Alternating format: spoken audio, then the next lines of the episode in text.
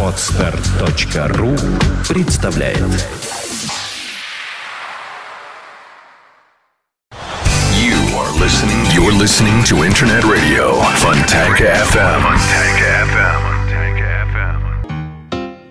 Итак, вот э, и случилось прекрасное. У нас в студии появляется Сергей Михайлович Слонимский, удивительный человек, э, композитор, любимый нами. И причем действительно, здравствуйте, во-первых, Сергей Добрый Михайлович. день, здравствуйте, Евгений. Как вы совершенно справедливо заметили вне эфира, вы композитор тот, который удивительным образом в себе сочетает и музыку классическую, симфоническую музыку, и также вы автор э, «У кошки четыре ноги» и «По приютам я долго скитался». Тоже ваша музыка. Республика Шкит, Да. фильм, да. Как это в вас соединилось в одном человеке, я, честно говоря, не понимаю. Ну, вообще говоря, симфония всегда дружила с бытовой музыкой. Бытовая музыка входила э, в качестве минуэта в симфонию Гайдна, Моцарта. Э, в моей первой симфонии вместо скерцу фокстрот, во второй симфонии э, рок-музыка, так сказать, по стилю. Поэтому э, это абсолютно дружат жанры. Мой близкий друг Алик Городницкий, Александр Моисеевич, известный он Барт. Так что мы не снобы, мы, в общем, э, интересуемся. А- Огромную роль играет фольклор. Я очень много ездил по деревням, э, слушал народные песни, а самое главное, видел изумительных людей, о которых сейчас совершенно не упоминается, как будто русская деревня исчезла. А Это- она сейчас не исчезла? Вот это мне, я уже в таком возрасте, к сожалению, мне 80 лет, когда я уже просто по бытовым причинам не могу ездить. А меня это очень-очень волнует. И, кстати говоря, в концерте, который планируется 6 июня в Большом зале филармонии, там, значит, первое отделение должно значит, занимать мое самое первое крупное сочинение, написанное еще в 59 году. «Песни вольницы» на тексты на- народных и русских песен, в основном тех жанров, которые были запрещены, а именно разбойничьи песни. Вот. И лирические, протяжные, такие трагического характера песни, которые тоже для колхозной э, деревни, понимаете, э, рекламируемой советской властью, они были совершенно нетипичны. Там, собственно, два героя, которых я видел в жизни, реально в деревнях. Это очень крутой такой, сильным характером э, мужик, крестьянин, который э, не желает жить угне- э, жизнью угнетенного человека, уходит в разбой и бросает девушку. Девушка беззаветно любящая его. Э, Она ему прощает, но в конечном счете произносит проклятие и э, каким-то парапсихологическим способом он попадает в тюрьму и звучит э, самая известная песня пушкинская из «Капитанской дочки» «Не шуми, мать, зеленая дубравушка». Вот он не предает товарища, он никого не выдает, и она погибает вместе с ним. Так что это как бы опера для двух героев, с двумя героями. Опера-дуэт. Вот. Задолго написанная до того, как у меня появилась первая моя опера, тоже о русской деревне Веренея. Для меня эта тема очень важна. Вот. Мне кажется, что некоторое, мягко выражаясь, неуважение к людям труда сегодня э, у власть имущих, у олигархов, у чиновников – это очень опасная вещь. Вот. Я очень э, э, люблю и помню многих крестьян. Одна крестьянка, Матрена Александровна Никитина, просто 30 лет жила в моем доме на правах моей мамки. Вот. Я очень уважаю многих работяг городских, таких как Плотник, скажем, Дмитриев э, Борис или Голынников Александр Петрович. Это мои друзья, которые, кстати говоря, уважают, э, так сказать, и симфоническую, и камерную музыку.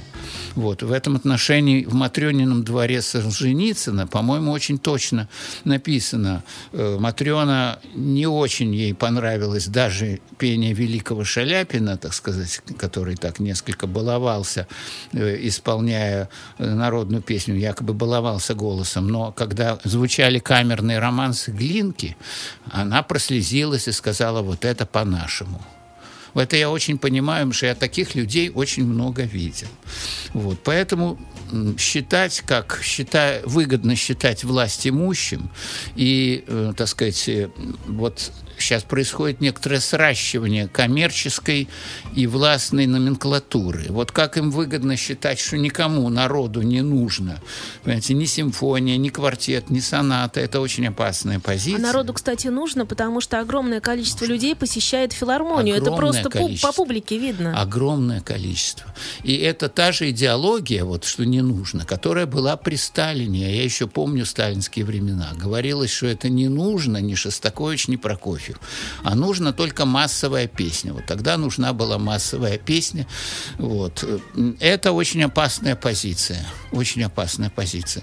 Я посещаю большой зал филармонии, любимый мною, с 45 -го года. В качестве мальчика, еще 13-летнего, я был на премьерах и 9 симфонии Шостаковича, и 6 симфонии Прокофьева. Расскажите, как это было. Вот. И вы знаете, это проводил оба, обе премьеры Евгений Александрович Мравинский, великий дирижер, э, который, э, собственно, до последних дней своей жизни он интересовался и современной музыкой.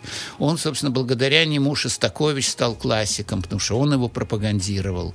Очень многим обязан ему и Прокофьев, и многие другие композиторы. Но даже вот с моим поколением он общался – я помню, что единственный случай, когда Евгений Александрович Моровинский был в доме композиторов, пришел просто на концерт, это когда исполнялась первая часть моей оперы «Мастер Маргарита». Э, дирижировал Геннадий Рождественский. Вот. Ее тут же на следующий день запретил областной комитет партии, как сочинение, направленное против всякой власти. Всякая власть, насилие над людьми. А между тем в зале были Мравинский, Ойстрахтов, Станогов, и они очень высоко оценили сочинение сочинение. И только через 20 лет вот, оно было поставлено и то сперва, значит, э, так сказать, в концерте, а затем еще через 10 лет в, в, в 2000 году в Германии впервые.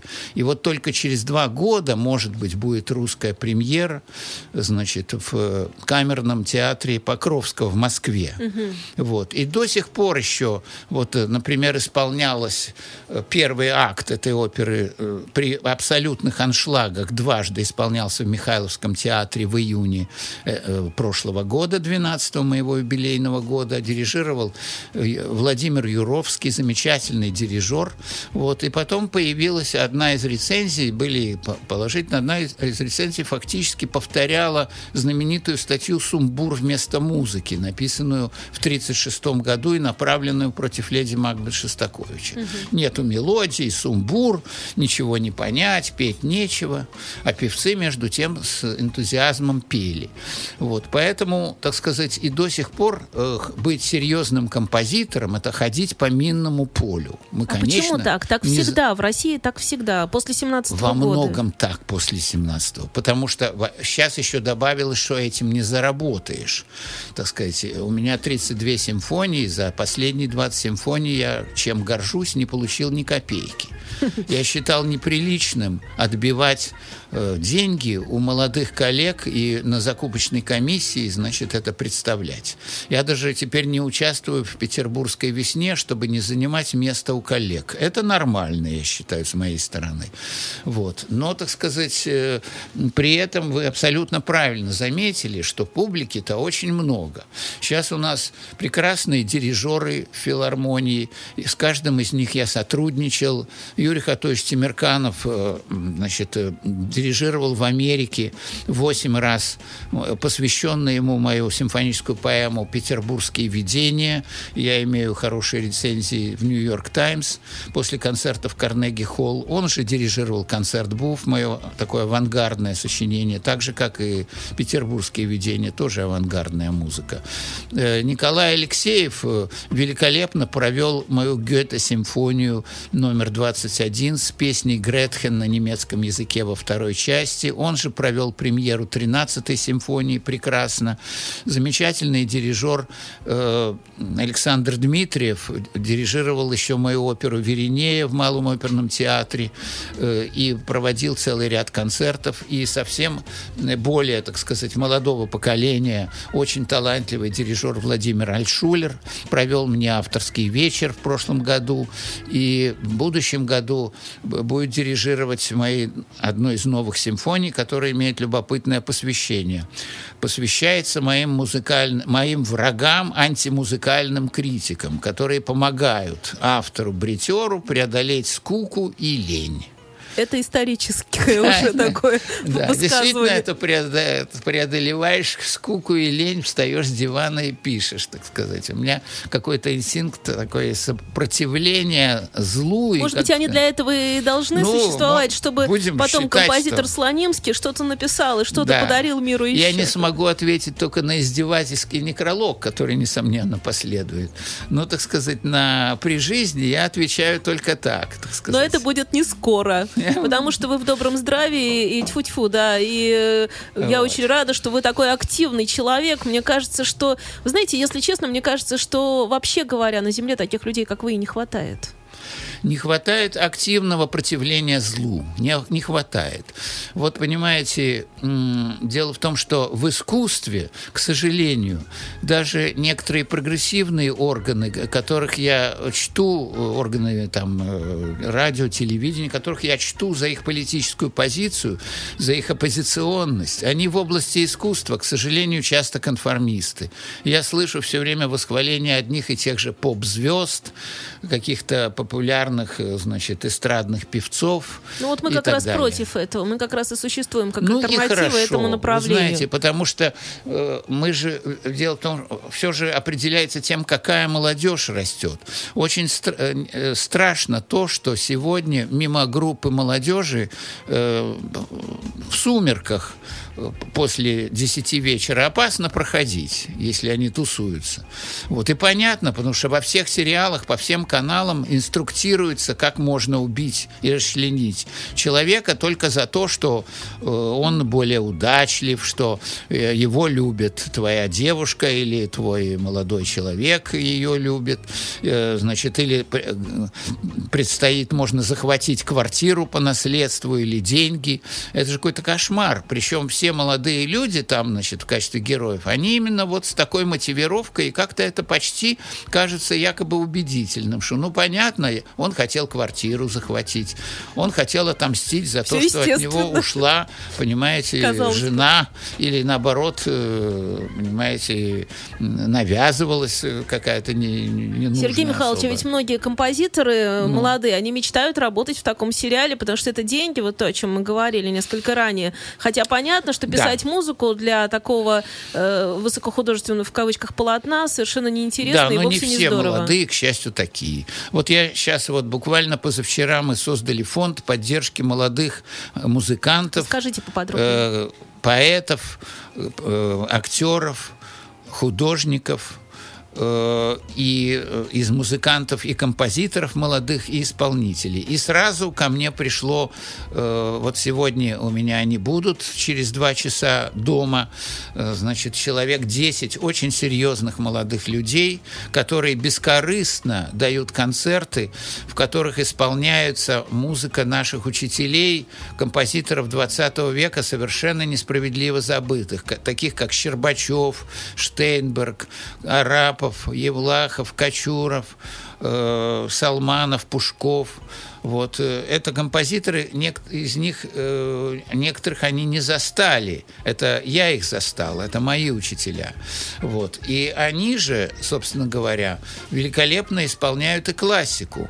И при этом пишут многие авангардную музыку. Например, Настя Хрущева пишет авангардную музыку, Юра Акбалькан пишет авангардную музыку. Мехди Хасейни, мой иранский ученик, э, пишет абсолютно авангардную музыку, но при этом это не, не голый авангард, не, никому непонятный, а очень даже понятный. И та же Настя Хрущева, она пишет для театра, для, значит, Фокина, для Александрийского театра, для молодых актеров. Э, у меня есть и ученик в Америке, Тимоти Дан, интересный композитор. Когда исполняли в Малом зале филармонии его фортепианный концерт, то его отец приезжал из Нью-Йорка и со слезами на глазах благодарил. Так что иногда и американцам нужна помощь здесь. Это неверное представление, что, значит, мы должны перед ними преклоняться. Когда я ездил в Нью-Йорк в качестве единственного приглашенного композитора э, на фестиваль музыки стран э, Восточной Европы, это было два года назад, то там встречали просто великолепно. Э, и принимали наш оркестр камерной филармонии очень хорошо. Возвращаюсь к Большому залу филармонии. Я люблю очень оба оркестра. И заслуженный коллектив, которым сейчас руководит Юрий Тимирканов, и академический симфонический оркестр, которым руководит Александр Дмитриев, э, вот, и дирижирует там часто и Владимир Альшулер. Это замечательные коллективы. Второй из них раньше был оркестром радио. И Мравинский много сделал для того, чтобы перевести этот оркестр филармонию. Именно этот оркестр играл симфонию ленинградскую Шостаковича во время блокады. Вот. Мне приятно, что в концерте, который запланировал 6 Э, июня, значит, должна исполняться моя новая симфония номер 31, посвященная великому дирижеру Геннадию Николаевичу Рождественскому, моему старому другу. Геннадий Николаевич сам объявил это сочинение, объявил мой авторский вечер 14 апреля, но он тяжело заболел и внезапно, отменив три концерта своего цикла, улетел в Париж лечиться. Так что такая произошла э, беда. Вот. И, и, так сказать, в его честь, вот, э, так сказать, будет все-таки, я надеюсь, что состоится. Э, с, я рассчитываю на очень талантливого дирижера Алима Шахмаметьева, который мне провел уже два великолепных по исполнению авторских вечера в консерватории, провел с оркестром и консерватории. В консерватории есть замечательные э, молодые музыканты, оркестранты всех специальностей. Может быть, даже филармонии недостаточно их знают и недостаточно привлекают в свои оркестры. Вот. Э, Значит, в этом же концерте будет исполняться также сюита из балета «Волшебный орех». Это уже совсем доступное, общедоступное сочинение. Если симфония э, продолжает традиции драматических симфоний великого Чайковского, вот, ну, конечно, естественно, не подражая, подражать никогда невозможно и не нужно, вот, то э, э, балет «Волшебный орех» написан на либретто Михаила Шемякина, моего замечательного друга, Расскажите подробнее, как у вас вот. шла вот эта работа, эта когда работа это все шла происходило? у нас очень дружно, параллельно. Значит, она шла по Гофману, по сказке о крепком орехе, Гофмана, первой части сказки о мышином короле из Щелкунчики. Вот. Михаил Михайлович, э, он фонтанировал, э, так сказать, идеями такими сюжетными и постановочными. Сперва это был одноактный балет, который должен был исполняться перед Щелкунчиком Чайковского. Но у Михаила Михайловича такие фантастические декорации, что для их перестановки одного часа мало. Поэтому Валерий Гергиев значит, поручил мне написать полновечерний вариант, что я и сделал. И туда мы включили э, замечательные по сценографии, значит, э, сцены подводного царства и царства веселья, которые проходит молодой Дроссельмейер в поисках крепкого ореха, который расколдует принцессу, заколдованную злой Крысильдой. Кстати, когда он ее расколдовывает, то она оказывается неблагодарной, он сам становится уродливым щелкунчиком волей той же Крысильды, и она от него отворачивается отворачивается, весь двор от него отворачивается, король его прогоняет. Наказанное благородство часто в жизни происходит. Это тема этого балета. Хотя на него ходят и дети, это аншлаговый балет, он идет гораздо реже, чем мог бы идти по кассе. Ну, это уж не мое дело судить, но, во всяком случае, мне приятно, что э, не только изумительную сценографию Шемякина смотрят и дети, и взрослые, и в, в том числе и очень много иностранцев, но и подходят в перерыве к оркестру, к барьеру и смотрят, какие же там инструменты играют. А играют один акт компьютерная там музыка, так что этих инструментов не увидишь. Так что там есть и авангардный абсолютно элемент. Но то, что входит в сюиту, это такие как бы сказать, мелодические, сочные, яркие номера, характеристики и лейтмотив любви. В общем, в традициях, собственно говоря, «Лебединого озера» Чайковского. И это уже исполняется довольно часто, эта сюита. Вот только что играл Юрий Иванович Симонов в, с оркестром Московской филармонии в Большом зале Московской консерватории вместе с моей симфонией, посвященной их оркестру. Это было 23 февраля. Играл эту сюиту из «Волшебного ореха» очень хорошо Николай Корнев со своим оркестром Петроконцерта. Эту же сюиту играл талантливый молодой дирижер Михаил Голиков с оркестром Таврической капеллы. Вот, поэтому это как-то уже вошло в репертуар. Вот. Надо сказать, что молодые дирижеры у нас есть, э, их очень много, и они, безусловно, заслуживают всяческой поддержки. Так же, как и, на мой взгляд, оркестр консерватории, который, значит, э, вполне достоин выступать. То есть мы можем сказать, что мы даже присутствуем в эпоху такого возрождения. Да, мне кажется, что сейчас метры дирижерского искусства могли бы и должны, так сказать, по так помогать э, выдвижению талантливых молодых дирижеров, как это делали Кондрашин, Рабинович, Моровинский с ними самими что они все выросли под крылом крупных дирижеров. Я помню, сколько доброго сделал Кирилл Петрович Кондрашин, замечательный дирижер. Я тоже с ним сотрудничал, ездил с ним в Чехословакию, посвятил ему симфоническую вещь, которая игралась сразу после, э, так сказать, вторжения наших войск в Чехословакию. И хотя там не любили тогда русских очень, но нас приняли тепло, как-то они почувствовали, что мы не из тех, кто вторгаются. Они же тоже умные люди. Так, это то же самое можно сказать и о поляках. В 60-е годы я ездил на Варшавскую осень и единственный писал похвальные статьи об авангардном фестивале «Варшавская осень», которые у нас тогда ругали. И меня за это тогда чистили здесь и даже тамошняя польская официальная пресса. Прошло 40 лет, страшно сказать. Я получил высший польский орден, командорский крест э, ордена за заслуги Республики Польша, потому что там люди, которые тогда были в опале, в оппозиции, оказались у власти. И они, смешно сказать, меня вспомнили. У меня такого масштаба русских орденов нет, как есть польский орден. У меня есть орден. Скажите, пожалуйста, вы все время находитесь, у меня такое чувство, в эпицентре каких-то событий. Так нет. получается у вас? Нет, так невольно получается. Я так специально не делаю. Специально нет. Но так выходит. Может быть, вокруг вас что-то концентрируется, какое-то сразу творческое поле большого порядка, и тут же происходят какие-то события события в вашей творческой жизни, на вашем пути, больше вам встречались люди благородные, хорошие, иными словами, или э, было много предательства, были какие-то вещи, которых вы не ожидали вовсе, и вот они произошли, к сожалению. И то, и другое. Благородных людей особенно много было в деревне.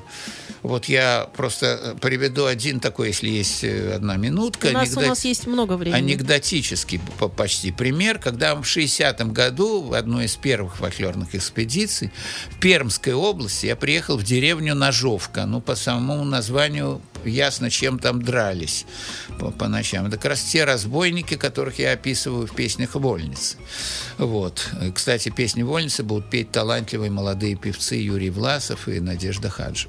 Так вот, в этой деревне Ножовка мы под вечер только туда пришли и попали к некой Якуниной, я помню ее э, фамилию. Она была членом партии, большевичкой старой. Она была библиотекарем, вот. И, значит, э, на утро воскресенье она обещала нас вести на опушку леса, где, значит, э, э, жили вот эти исполнители народных песен, так сказать, таких древних, совершенно архаичных, не, не накинув плащ гитарой под полою, а очень древних песен. Вот. И за чаем она нам с горечью сказала, что она и ее друг, еще более старый, участник восстания на броненосце Потемкин, который ходил в широкополой шляпе, она его пригласила, он тоже к ней пришел и с нами общался, они все время писали письма Хрущеву о том, что квадратно-гнездовой метод в деревне – это липа, и что кукуруза не растет что это абсолютно э, ненужная вещь. Что Они же, в общем, рисковали в этот да, момент что их председатель колхоза пьяница и писал липовые отчеты, а сам, значит, единственную колхозную машину в кювет свалил. И их на, в понедельник собирались исключать из партии обоих. И вот приехали какие-то люди из Москвы, э, мы, о чем как-то сразу стало известно. И вот на утро мы выходим на улицу, как будто вымерла деревня, не только ни одного пьяного, вообще ни одного человека нет. И мы идем, на Якунина нас ведет на опушку леса, и когда мы подходим к этой окраине деревни дальней, то раздается утробный вой голосов. Оказывается, всех пьяных за утро уже свез... положили на телегу и свезли на опушку леса, чтобы не увидели люди из Москвы. То есть мы оказались в положении ревизоров. И мы ровно туда и пришли. Вот. Ну, записали очень много песен, нас угостили брагой, солянкой, простоквашей, что, конечно, является... Они поняли, что вы нормальные люди Чудовищным свои. ершом является. Я удивляюсь, как, как я выжил.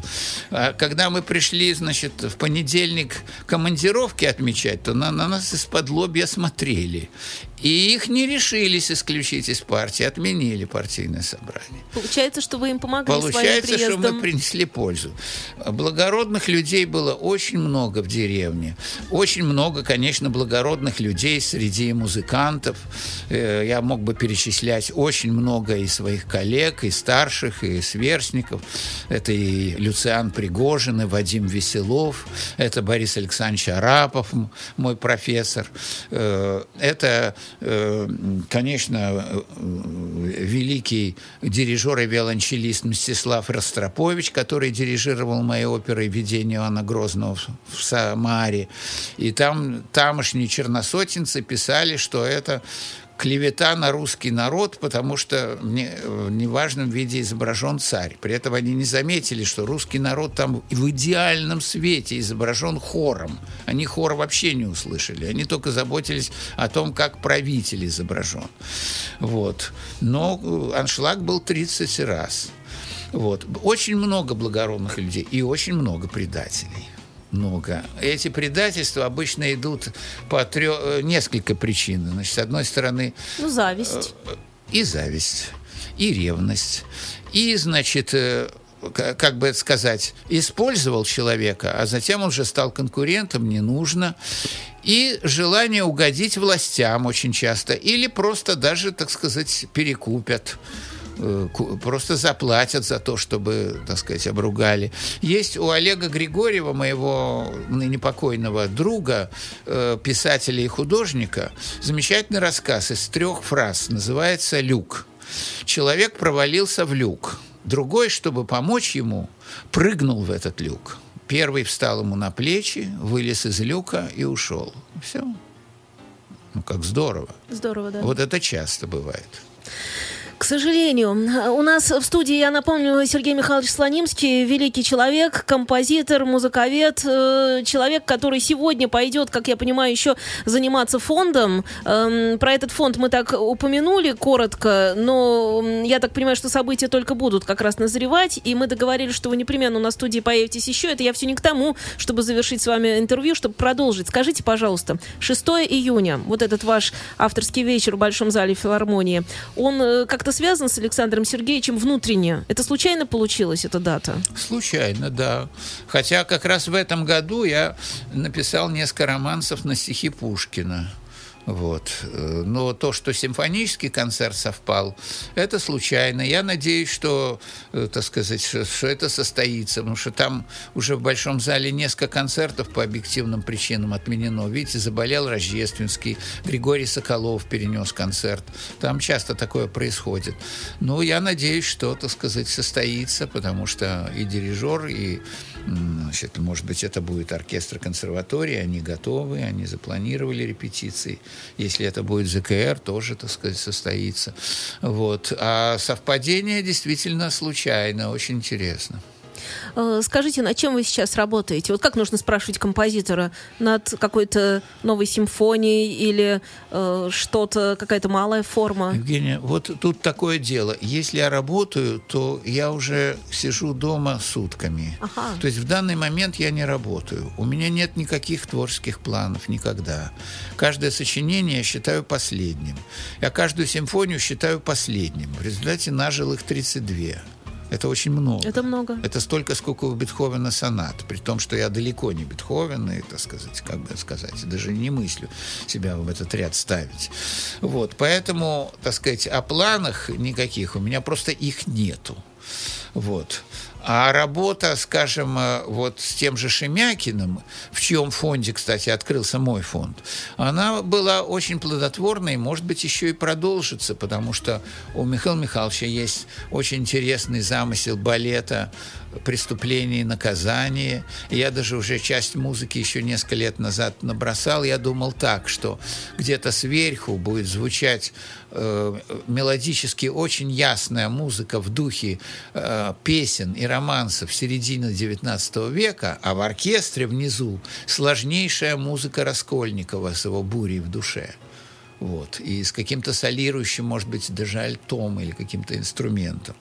Вот. Это неосуществленный замысел. Все время мы о чем-то договариваемся с Александром Николаевичем Сакуровым, который поставил мою оперу «Антигона» в капелле. Замечательно поставил, хотя это была постановка, только, так сказать, концертная так же, как и, э, так сказать, э, в общем, к сожалению, мало востребованный, но замечательный режиссер оперный Фиалковский поставил мою оперу «Мастер Маргарита», первую часть в Михайловском театре, тоже в виде такого концертного варианта без условностей и без даже костюмов таких, э, ну, с костюмами, но без каких-то театральных таких, э, э, как бы сказать, э, ну, условностей. Э, при этом я, честно говоря, не сторонник искажения произведения режиссером.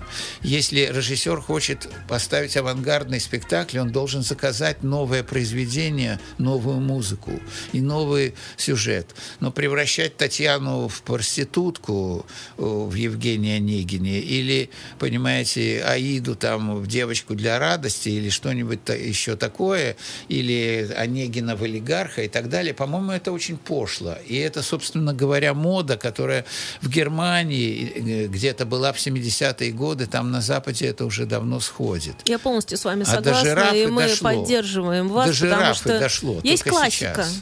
Да, поэтому надо быть высококультурным, высокогуманным человеком. Задача моего фонда, если уже говорить в большом плане, заключается в том, чтобы как хотя бы малой каплей, потому что иногда из каких-то ручейков едва заметных какие-то, в общем, речки вытекают, хотя бы в малозаметных масштабах способствовать тому, чтобы наша страна э, перестала считаться центром русской мафии в мире, наш город перестал бы быть криминальной столицей России, а чтобы наша страна восстановила и умножала свою, так сказать, э, уже многолетнюю, э, так сказать, вековую славу какой-то страны высокогуманной э, и, э, как бы сказать, э, Но духовно богатой, национальной культуры.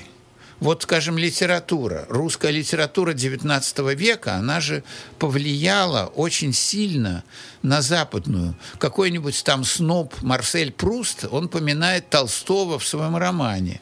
Э, Кнут Гамсун все время пишет о Толстом. Сами произведения Кнута Гамсуна обнаруживают влияние то Достоевского, то даже Лермонтова. Произведения Кавки – выросли из Достоевского, и в своих дневниках он все время упоминает о Достоевском и Толстом. Для авангардистов итальянских э, Луиджи Нону и Донатони Мусорский – это кумир – для Малера, э, замечательного последнего, может быть, великого австрийского симфониста, Чайковский – кумир – и, так сказать, вот. Вот почему сейчас нужно подражать каким-то задам западной культуры, при том, что я обожаю западную музыку современную, американскую и европейскую, понимаете, но задача же э, э, российской культуры в том, чтобы не только быть самобытным, и при этом самобытность не должна э, выражаться в том, что в медвежьем углу нужно быть каким-то таким, понимаете, мало, мало знающим, невежественным человеком. Нет, самобытность Мусорского или самобытность Чайковского, Стравинского, Прокофьева, Шостаковича, Достоевского, Толстого, Пушкина в том, что, что это высокогуманные искусства, э, которое человечное, доброе, которое несет новые мысли о человеке, значит, призывает к гуманности, к человеколюбию, и при этом, значит, носит колорит, между прочим, своей страны, потому что э, мне не кажется очень хорошим тем, что во всем мире одинаковая вот, скажем, мини-музыка из нескольких нот. Написана ли она в Австралии или э, в Гренландии, или в этом в Исландии, или в Аргентине, как-то вот... Сергей Павлович, мы тоже против попсы, вот. тут мы с вами вместе. И попса туда Не же, надо да, ее. и попса туда же. Но и в области, так сказать, э, э, так называемой серьезной музыки тоже вот засилие каких-то запретов, вот запретить мелодию, по-моему, ни в коем случае нельзя. Так же, как в свое время нельзя было запрещать диссонансы. Кто-то еще говорит, что все мелодии уже сочинены Неправда. и написаны. Неправда. Сочинить мелодию – это большое счастье, это создать живое существо новое. И при этом оно должно быть оригинальным, каким-то естественно своеобычным. И это Но, может понимаете, быть для этого нужно быть минимум слонимским. А вот если не слонимский, то уже начинаются проблемы. А хочется же. И, видимо, эм, вот Очень хороший композитор быть... Андрей Шпай, мой друг в Москве. Э, замечательный композитор, ныне покойный Пригожин, Веселов. Вот, понимаете, не только в киномузыке нужна мелодика. Э, более сложная мелодика, более сложно развивающаяся мелодика, но необходимо, чтобы яркая и выразительная, эмоциональная должна быть во всех жанрах, безусловно. Вот. Э, я думаю, что вот такое нежелание, чтобы люди задумывались, чтобы они были глубокими, а это, кстати, очень важное слово, вот я все остановился, высокогуманной и глубокой национальной культуры, содержательной. Потому что каждый, Достоевский, Толстой, э, Чехов, Чайковский, Мусорский, каждый из них что-то новое, очень глубокое вскрыл в человеческой натуре, в человеческой жизни, в человеческих эмоциях. Вот. Я думаю, что э, в симфонической камерной музыке, в, в сонате, квартете и, конечно же, в романсах, в песнях это необходимо. Причем в вокальной музыке для меня первое – это слова. Если это романс, если плохо слышны слова у исполнителя, я страдаю физически – потому что музыка, она должна раскрывать по-своему, как бы встречный такой свой, свою линию вести мелодическую по отношению к словам, которые должны быть абсолютно э, не только слышны хорошо, но и трактованы, как бы сказать, раскрыто их глубокое, глубинное содержание. Мой любимый современный поэт Александр Семенович Кушнер – глубокий человек, который очень любит музыку. Часто бывает и на моих концертах, а я э, все его книги приобретаю. Много написал романсов на его стихи. Другой, совсем другой по характеру поэт, Евгений Рейн, живет в Москве, тоже бывший ленинградец. Он такой, знаете, поэт богемы, поэт такого, как бы сказать, потерянного поколения – трагикомический поэт, очень сильный. Я написал шесть циклов на его стихи. Очень его люблю. Первый цикл написал еще в 60, даже сперва в 58 году, потом, э, э, значит, для любительского фильма, который, естественно, не пропустили, потом в 63-м, затем это напечатали, эти лирические строфы, и передали в ЦК, откуда, значит, пришел выговор директору издательства, и было велено э, вернуть, чтобы авторы вернули гонорар. И к Рейну пришла бухгалтер э, вечером на дом и сказала, верните гонорар за, э, значит, авангардистские, модернистские стихи. На что тот спокойно сказал, только через Гаагский трибунал. Это как, и не вернул. как из Зощенко сцена в чистом виде. И не вернул, понимаете? Вы жили а в такое, э, вы родились в такое интересное время и ваше детство. То есть вот в вашем детстве вы жили там, а там было очень страшно. И там какая-то вот сталинское время, да, и там музыка какая-то э, м, звучала, ну специально, какая-то не звучала совсем. А вы формировались как композитор, в том числе как музыкант. Как вы это сделали? То есть э, вы что-то Ну, слушали подпольно еще дополнительно? Мое детство вообще прошло в деревне Черной Пермской области, потому что мне было э, 9-10 лет, когда началась война, э, и нас увезли, значит, э, эвакуировали в Пермскую область. Вот там я впервые столкнулся э, с этими э, э, с крутыми, своеобразными, сильными характерами русских крестьян. Вот. Затем э, добрый Шостакович рекомендовал мои детские сочинения директору Московской э, консерватории Шибалину, и он вызвал меня в Москву, и я поступил в Центральную музыкальную школу, где проучился до, до окончания войны, и в замечательной компании таких талантливых композиторов, как Александра Пахмутова, как Роман Леденев. Пахмутова тогда, кстати, песен не писала, она писала как раз камерную музыку. Это важно, чтобы песенники умели написать сонату и квартет. Вот. Леденев до сих пор мой близкий друг. Сейчас уже мы старые люди. Вот. Потом э, вернулся в Питер. Да, конечно, мы из Стравинского и все, что возможно, э, так сказать, смотрели, хотя это почти не исполнялось. Исполнялась только Петрушка. Вот. А в более позднее время, значит, я как аспирант имел возможность получить в библиотеке ноты Шенберга, Веберна, э, которые не выдавались студентам, и приносил их в нашу музыкальную компанию, в наш кружок, и мы это все изучали в середине 50-х годов. И параллельно очень интересовались литературой о русской деревне, самой деревенской жизнью. Поэтому нам не хотелось быть какими-то такими эпигонами э, значит, немецких или французских авангардистов. Нам хотелось все-таки вот то, как трудно лю- жи- живут люди в нашей стране, чтобы это проявилось в наших сочинениях и придало бы им какую-то жизненную силу и оригинальность. И до сих пор я так считаю. Например, почему у меня так много симфоний? Потому что люди очень трудно живут.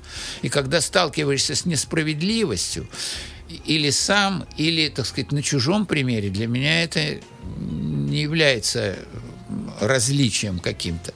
Если кому-то плохо, кого-то несправедливо, э, так сказать, э, задавили, я все-таки стараюсь вмешаться в это дело. Вот. И при этом рождаются музыкальные мысли, как бы в противление э, тому положению, в котором находятся люди э, трудовые, талантливые, благородные. Вот. И это как раз и дает э, основу, когда приходит музыкальная мысль, то уже сидишь, никуда не уходишь, она уже самопроизвольно рождает другие мысли, развивается, и за неделю рождается симфония. Она часто лучше, когда рождается спонтанно. Вот. Поэтому это стимул. Э, Но, с другой стороны, стимул такой не- непростой. Потому что я считаю, что действительно сейчас жизнь очень-очень сложная. Очень много фарисейства, огромное количество, умножается количество чиновников, сокращается количество, скажем, куль- людей культуры. Считается, что, значит, оптимизация, так называемое слово, заключается в том, чтобы побольше было управленцев и проверяющих. На каждого человека много проверяющих, на каждого человека очень много бумаг. Сейчас больше проверяющих становится, чем, например, в 50-е годы. Больше. При том, что тогда просто проверяющие могли тебя, так сказать, выгнать с работы и даже посадить. Вот. А сейчас, значит, вот очень много проверяющих, которые просто кормятся тем, что они якобы проверяют что-то. Но зато отнимают у тебя хлеб, потому что нужно, чтобы на одного э, работающего было бы 10 проверяющих и 10 и 100 бумажек. А вас Понимаете? проверяли когда-нибудь? Все время. Композитора вас проверяли, а как? Не как? только композитор, говорят, я же- предъявите- я профессор Да, я- нет, консерватории. профессор консерватории, понятно. Но вот как композитора, как вас можно проверить? Предъявите ноты, композитор Слонимский. Мы посмотрим и Нет, ну, скажем... 10 раз, 10 раз проверят, э, прежде чем включить в какой-нибудь концерт. А можно, а нужно ли это народу? Администратор скажет, что не купят билеты.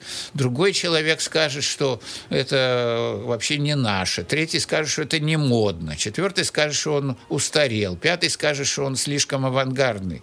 Понимаете? Каждый же может что-то сказать, и каждому заплатят за то, что он это скажет, между прочим. Вот. Потом в России всегда был, как известно, при бумаге человек, а не наоборот. Это еще мой американский дядюшка. У меня есть такой замечательный дядя Николас, который до 100 лет дожил. Он жил в Лос-Анджелесе. Вот. Э, Значит, он э, говорил при бумаге, но сейчас не при одной бумаге. Сейчас при 100 бумагах человек. Нужно доказать, что ты – это ты. Вот, скажем, э, в акте о приватизации какой-то писец написал «Михалович», пропустив и, и кратко. Так теперь уже на месяц Спасибо, что отложено. не через Е. Да. Да, спасибо, что не через Е. Вот. И я это не заметил. Это был 63 э, 93 год. Не до того было. Я весь был в работе. Вот. И теперь это всплыло, и нужно, значит, доказывать, что я – это я что есть такой Слонимский Сергей Михайлович, который живет, где я живу с детства. Понимаете? И я даже не знаю, кого в этом винить. Вроде бы все объективно нужно. И, и так далее, и так далее скажем, э, понимаете, на, на, всякую, на всякую малейшую вещь требуют кучу бумаг, значит, естественно, что богатые люди, они, естественно, не работают. Они бума- бумаги составляют. Что он, меня нет времени э, ходить по всем инстанциям и собирать и предъявлять эти бумаги. Я тогда не буду работать.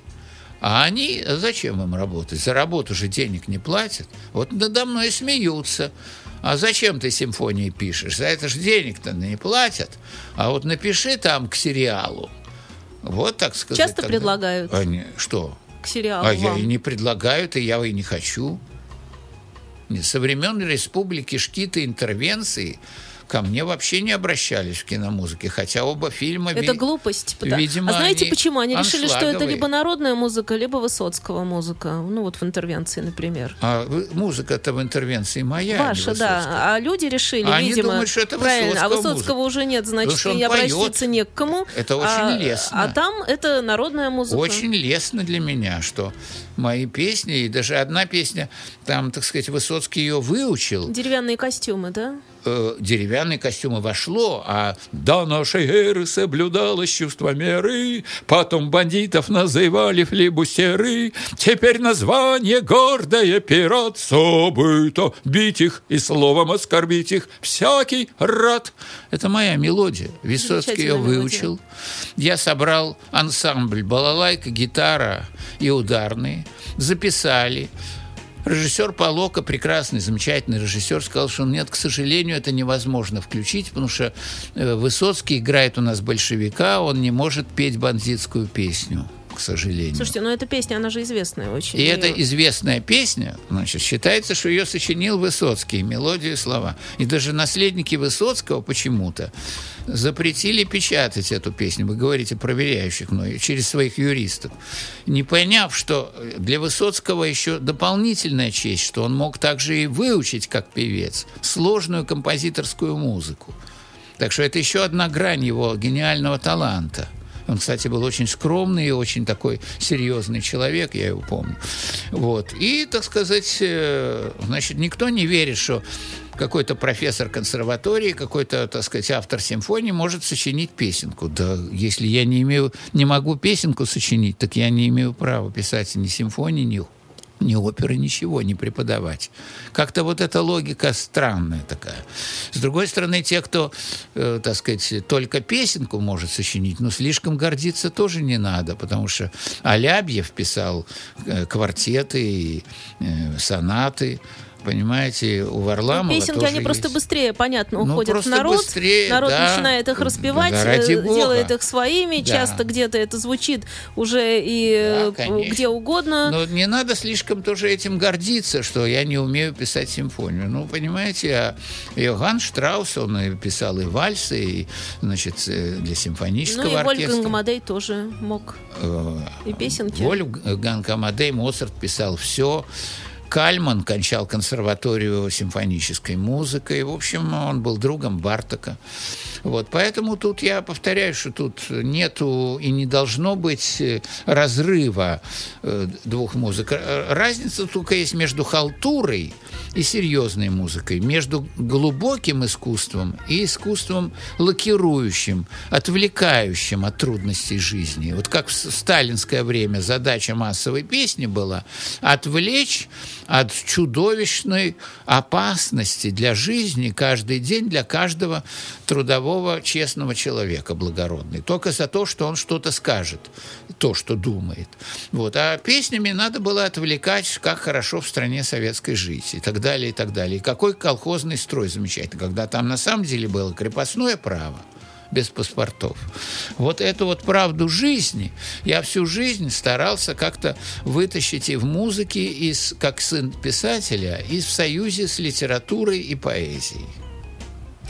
Мне очень хочется вас пригласить в еще одну программу, Спасибо. которая здесь есть. Э, Во-первых, которая называется «Книжное обозрение», чтобы вы рассказали о книжках, э, на каких книжках росли, что читали, какая литература вам близка, что читаете сейчас. Э, Давайте договоримся. Это первая программа. Спасибо. Также мне хочется вас пригласить в программу накануне концерта, чтобы мы подробнее поговорили еще раз о самом концерте. Я напомню, что 6 июня авторский концерт нашего гостя Сергея Михайловича Слонимского. Я вот думаю, что теперь в эфире В тоже надо зале говорить. Сергея Михайловича. Да. Что записали, кому нужно сразу Да, правильно, да, на всякий случай. В Большом зале филармонии. Э, Вся информация, кстати, у нас на сайте фонтанка.фм. Я не смею вас задерживать только потому, что знаю, вы торопитесь. И Нет, сейчас понимаю, еще что... я и успею, вот, но я думаю, что мы уже достаточно поговорили, я тоже не хочу злоупотреблять. С вами удовольствие общаться. Честно Спасибо. говоря, мне еще очень бы хотелось, может быть, на коротке совсем, если уж чуть-чуть у нас пять минут есть или три минуты, Конечно, э, есть. расспросить о том все-таки, о тех всех великих людях, которые так прошли. А. Э, да, потому что кто-то что-то вам сказал. Это всегда, это ведь как? Вот я не знаю, общаетесь вы, например, э, с Шостаковичем. Да, очень и как много. и что-то происходит в этот момент. Общаетесь вы э, чуть-чуть э, еще с каким-то замечательным совершенно человеком Да, литературы. сказать, Можете э, просто чуть-чуть такие наброски. Так как сейчас пол первого, мне надо быть дома к двум, то времени есть. Вот я хочу сказать, что, конечно, Михаил Михайлович Зощенко – это человек, который повлиял колоссально, друг моего отца, повлиял колоссально на мою жизнь, на мое творчество, на мои представления вообще о человеческой порядочности, о жизни. Вот. Он, э, причем именно, между прочим, Михаил Михайлович, он был первым, кто э, уже где-то в 55 году, когда по радио э, исполнялся какой-то мой, э, по-моему, юношеский скрипичный концерт, он позвонил моему отцу, говорит, знаешь, это музыка, только финала нет. Ну, исполнялась первая часть, что мне очень тогда поддержало. А вообще, э, мне кажется, что роль Зощенко заключается в том, что он, э, как Чехов, вот он открыл, каким на самом деле является хозяин жизни, так называемый якобы пролетарий. Вот это, понимаете, вот этот новый мещанин, который не любит работать, но всему завидует, который, как вот этот э, монтер, хочет сниматься в центре, э, значит, на месте тенора, и, значит, готов выключить свет, э, если ему там не дадут его девицам место в театре. Вот, вот такой вот, э, значит, водопроводчик, который, ухаживая за аристократкой, значит, скупится, э, боится, что у него не хватит денег на пирожные, и злится, что э, девица тоже мещанка жуткая, что она, значит, хапает эти пирожные. Вот, ну или э, в бане. рассказ сходу вспоминаю театр я не хаю, но кино люблю Да. больше. И в кино Там только в зал больше, это уже про трудновато. Ленина. Да, да, да. А, так сказать, в театре, значит, он э, приходит в ночной рубашке, три шайки берет на всякий случай, в одной моет голову, третью, в третьей стоит, а четвертую руками, чтобы не сперли, при том, что шаек не хватает. Вот этот дремучий эгоизм он схватил, который до сих пор жив. Понимаете, вот это так называемые реальные пацаны, которых сейчас ставят в пример. Вот это, это люди такие без иллюзий циники абсолютные. Так это дети, абсолютно духовные дети зощенковских персонажей. Это огромный э, человек. Вот. И, конечно, когда моему отцу в 1946 году предложили выступить против Зощенко, то он отказался и сам попал в постановление ЦК. Я был сыном э, обруганного в постановлении ЦК 1946 года. Начался учебный год. На втором занятии порторг школы объявила, что в классе появилась антиобщественная группа во главе со Слонимским, со мной. Мне было тогда 14 лет. Вот. И в эту общественную группу вошли самые талантливые ученики. Марк Эрмлер, будущий дирижер Большого театра, э, Юрий Аронович, дирижер и так далее, и так далее. Вот. И меня пересадили перевоспитываться к крестьянскому сыну, значит, якобы. На самом деле он оказался вором, бандитом, и сами ребята ухитрились его выгнать из школы на комсомольском собрании. Какие храбрые были ребята. А меня вернули к Эрмлеру. Вот это я запомнил. Э, Евгений Львович Шварц, совершенно изумительный э, драматург, э, мой любимый драматург, он и, потрясающий, да. Да, и замечательнейший человек, был тоже ближайшим другом моего отца и очень ко мне по-доброму относился. Даже в его телефонной книге я упоминаюсь как талантливый композитор и пианист. Первые мои песенки были на стихи из «Красной шапочки» Евгения Львовича Шварца. Я пришел на спектакль, испугался безумно еще даже не волка, а медведя, который ревел. Ушел домой, но запомнил речевые интонации лисы, зайцев, э, значит, представил себе волка, написал песенки. Евгений Львович понравилось ему. Вот. И, значит, э, конечно, Шостакович, которому я обязан, как и все мое поколение, именно Дмитрий Дмитриевич рекомендовал меня э, в качестве оперного композитора в театр э, оперный Станиславского и Немировича Данченко в Москве вместо себя, потому что ему предложили написать трилогию о русской женщине. Ну вот Леди Макбет, ладно, дальше должна быть женщина в революции и, наконец, э, при советской власти. Он сперва согласился, но потом Веринею Сейфулиной, которая мне нравилась, потому что эта повесть о деревне Сейфулина была другом моего отца. Он, значит, э, значит, ему по душе были песни вольницы Шостаковичу, как раз вот те, которые будут исполняться. И он порекомендовал меня как композитора с чувством русского современного стиля. И действительно, значит, э, я написал для этого театра который, э, оперу, которая потом шла в нескольких городах. Он же рекомендовал меня вместо себя Фридрих Марковичу Эрмлеру на фильм «Перед судом история» о Шульгине. Он же Ему же я обязан первыми публикациями. Конечно, это был человек в, совершенно в высокой степени принципиальный, благородный, который как раз никогда не отрекался от друзей, от учеников, от учителей. Вот хотя жил в чудовищных условиях и, конечно, владел фразеологией необходимой в своих статьях. Он, так сказать, иногда сам, иногда кому-то поручал. Значит, все правильные слова произносились о величии там, советской власти, Владимира Ильича Ленина и так далее. Э, Мстислав Леопольдович Ростропович, очень интересный человек. Все-таки он держал Солженицына у себя дома в самое трудное время. Вот. Так что много можно назвать и известных людей – вы и ими интересуетесь? Меня, я даже интересуюсь не именами, если честно, я интересуюсь временем и вами. И параллельно вами интересуются наши слушатели, и э, все жаждут задать то один, то другой вопрос. И у нас, кстати, специально вот сейчас появилась такая плашка на сайте «Задать вопрос» э, композитору Сергею Михайловичу Слонинскому, который здесь у нас в студии. Э, ну, благодарят вас, Спасибо. интересуются, опять-таки, тем временем об этом мы рассказали, интересуются подробнее шестым числом. Опять-таки, вы придете здесь в студию, расскажете еще раз, но можно, э, если коротко, все-таки э, афишу афишу перечислите еще Афиша раз, что там будет. будет такая, песни вольницы, вокально-симфонический цикл для э, меццо-сопрано и баритона и симфонического оркестра. Исполняют талантливые молодые певцы Юрий Власов и Надежда Хаджева. э, второе отделение, значит, это Симфония номер 31 посвящо, посвящается Геннадию Николаевичу Рождественскому. Э, первое исполнение. Симфония в трех частях э, такого лирико-драматического содержа, характера. Э, вот, мне кажется, развивающая традиции Чайковского. Вот. И, значит, в заключение сюита из балета «Волшебный орех» из романтического балета. Вот. Это, так сказать, э, такие характерные номера, там и венгерский марш, и полька, и мазурка, и лирические, э, такие основные номера с лирической темой любви. Вот. Дирижировать я предполагаю, я рекомендовал Алима Шахмаметьева, нашего сравнительно молодого, очень талантливого дирижера.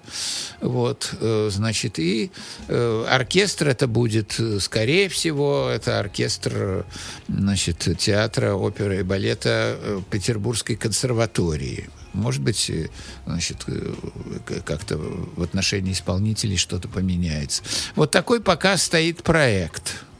Вам желают наши слушатели всего самого доброго, здоровья, успехов. Они влюбились в вас, э, жаждут вас видеть здесь как можно чаще, э, пишут «Браво, маэстро». Ну, в Спасибо. общем, мы обещаем, да, что Сергей Михайлович э, появится у нас еще здесь. Вам огромное спасибо за беседу. Спасибо.